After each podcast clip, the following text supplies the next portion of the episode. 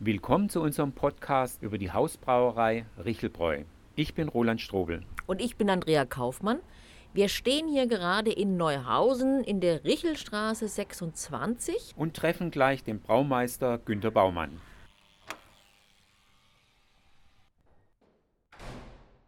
Hallo. Herr Baumann, ich grüße Sie. Wir sind hier im Braukeller Ihres Wohnhauses.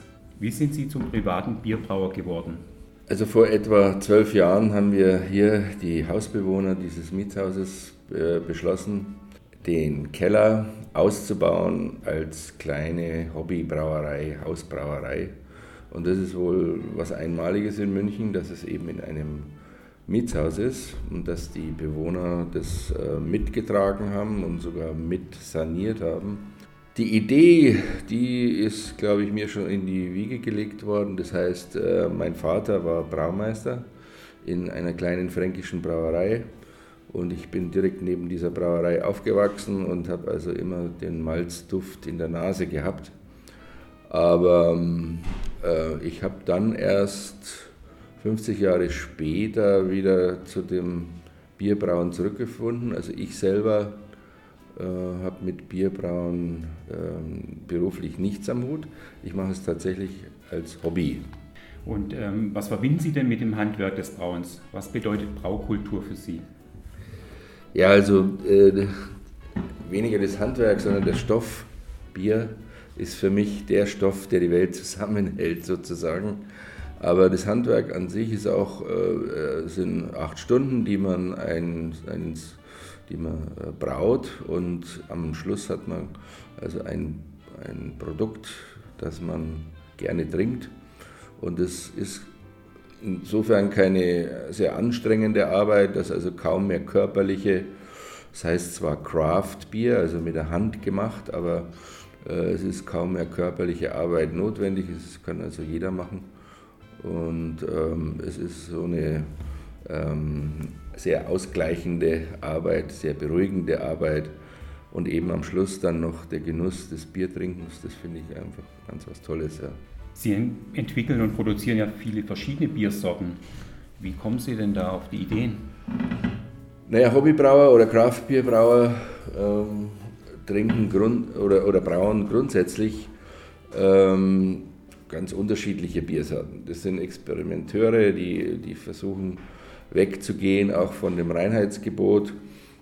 Sie versuchen also die unmöglichsten Kombinationen und das ist hier auch hier bei uns der Fall. Wir brauen, also ich braue ja nicht alleine, wir sind etwa zehn Leute, die sich abwechseln und jeder hat da so seine speziellen Ideen. Also vom Bananenbier, Kaffeebier bis hin zum Rauchbier und also ganz unterschiedliche äh, Biersorten werden bei uns hergestellt. Sie äh, veranstalten ja hier auch ein sogenanntes Schaubrauen, eine Veranstaltung, bei der äh, Menschen sich anmelden können und dann an einem Tag gemeinsam mit ihnen ein Bier brauen. Die nächste Veranstaltung ist sogar in Kürze, nämlich am 4. Juli. Äh, da würde mich interessieren, was passiert da und äh, wie, gehen, wie arbeiten da die, die, die Teilnehmer zusammen? Naja, wir nennen uns auch gleichzeitig Mitbrauzentrale. Und dieser Begriff sagt schon aus, also die Leute sollen mitbrauen, die werden mit eingespannt.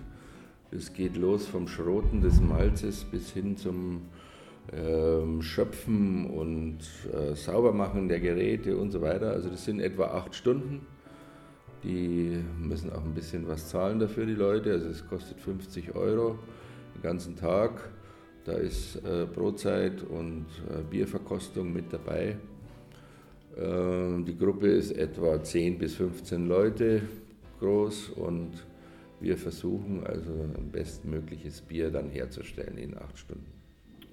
Gibt es eine bestimmte Sorte, die Sie produzieren werden? Gelegentlich gehe ich auf äh, die Wünsche der Teilnehmer ein, aber das hängt meistens hängt's von unserer Materiallage ab.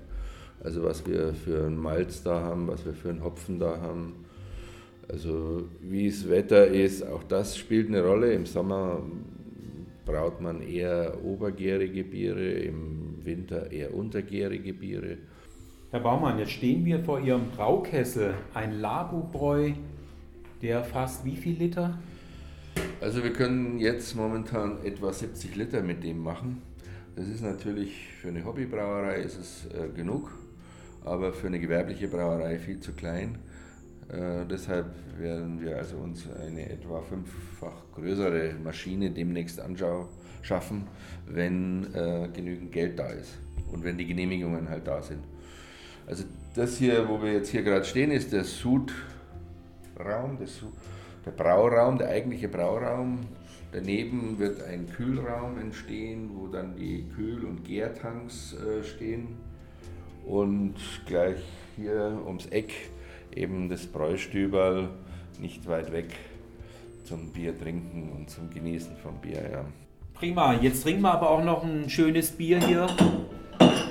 Heute im Ausschank gibt es zum einen ein Pale Ale und ein Coffee Stout.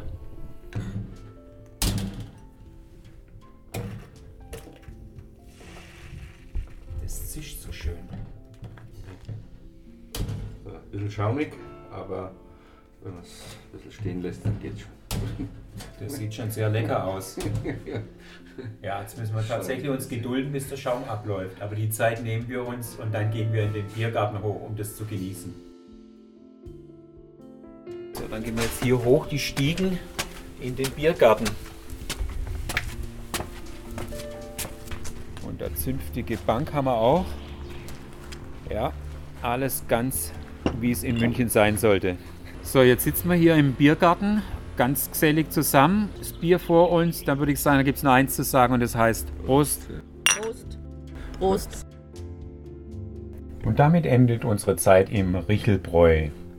Ich hoffe, ihr hattet viel Spaß beim Zuhören und freuen uns auf ein Wiederhören. Dies war ein Podcast von Roland Strobel und Andrea Kaufmann von der Journalistenakademie München.